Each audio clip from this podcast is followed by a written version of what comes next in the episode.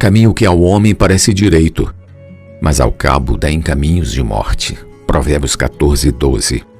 Caminhos de morte ou confiar em Deus? O caminho do insensato aos seus próprios olhos parece reto, mas o sábio dá ouvidos aos conselhos. Provérbios 12, 15. Deus criou o homem e colocou-o no jardim do Éden que ele havia plantado. O Senhor Deus fez brotar toda sorte de árvores agradáveis à vista e boas para alimento, e também a árvore da vida no meio do jardim, e a árvore do conhecimento do bem e do mal. Gênesis 2, 8 e 9. O homem criado não precisava se preocupar com seu sustento, pois Deus era o seu provedor.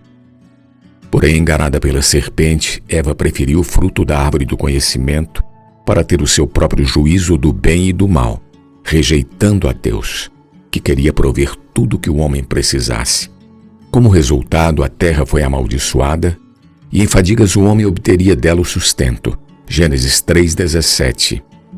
O homem que se julga sábio sempre escolheu mal seus caminhos.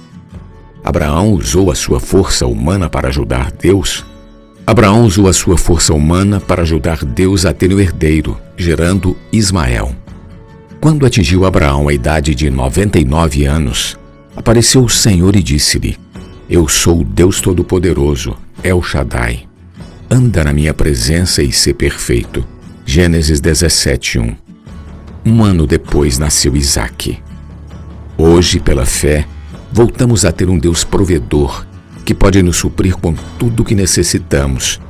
Basta invocar o nome de Jesus e exercitar a nossa fé. Deus é o Eu Sou Todo Suficiente que Abraão creu, o Deus que vivifica os mortos e chama à existência as coisas que não existem. Romanos 4,17. Você prefere viver pela fé ou continuar a confiar em sua capacidade?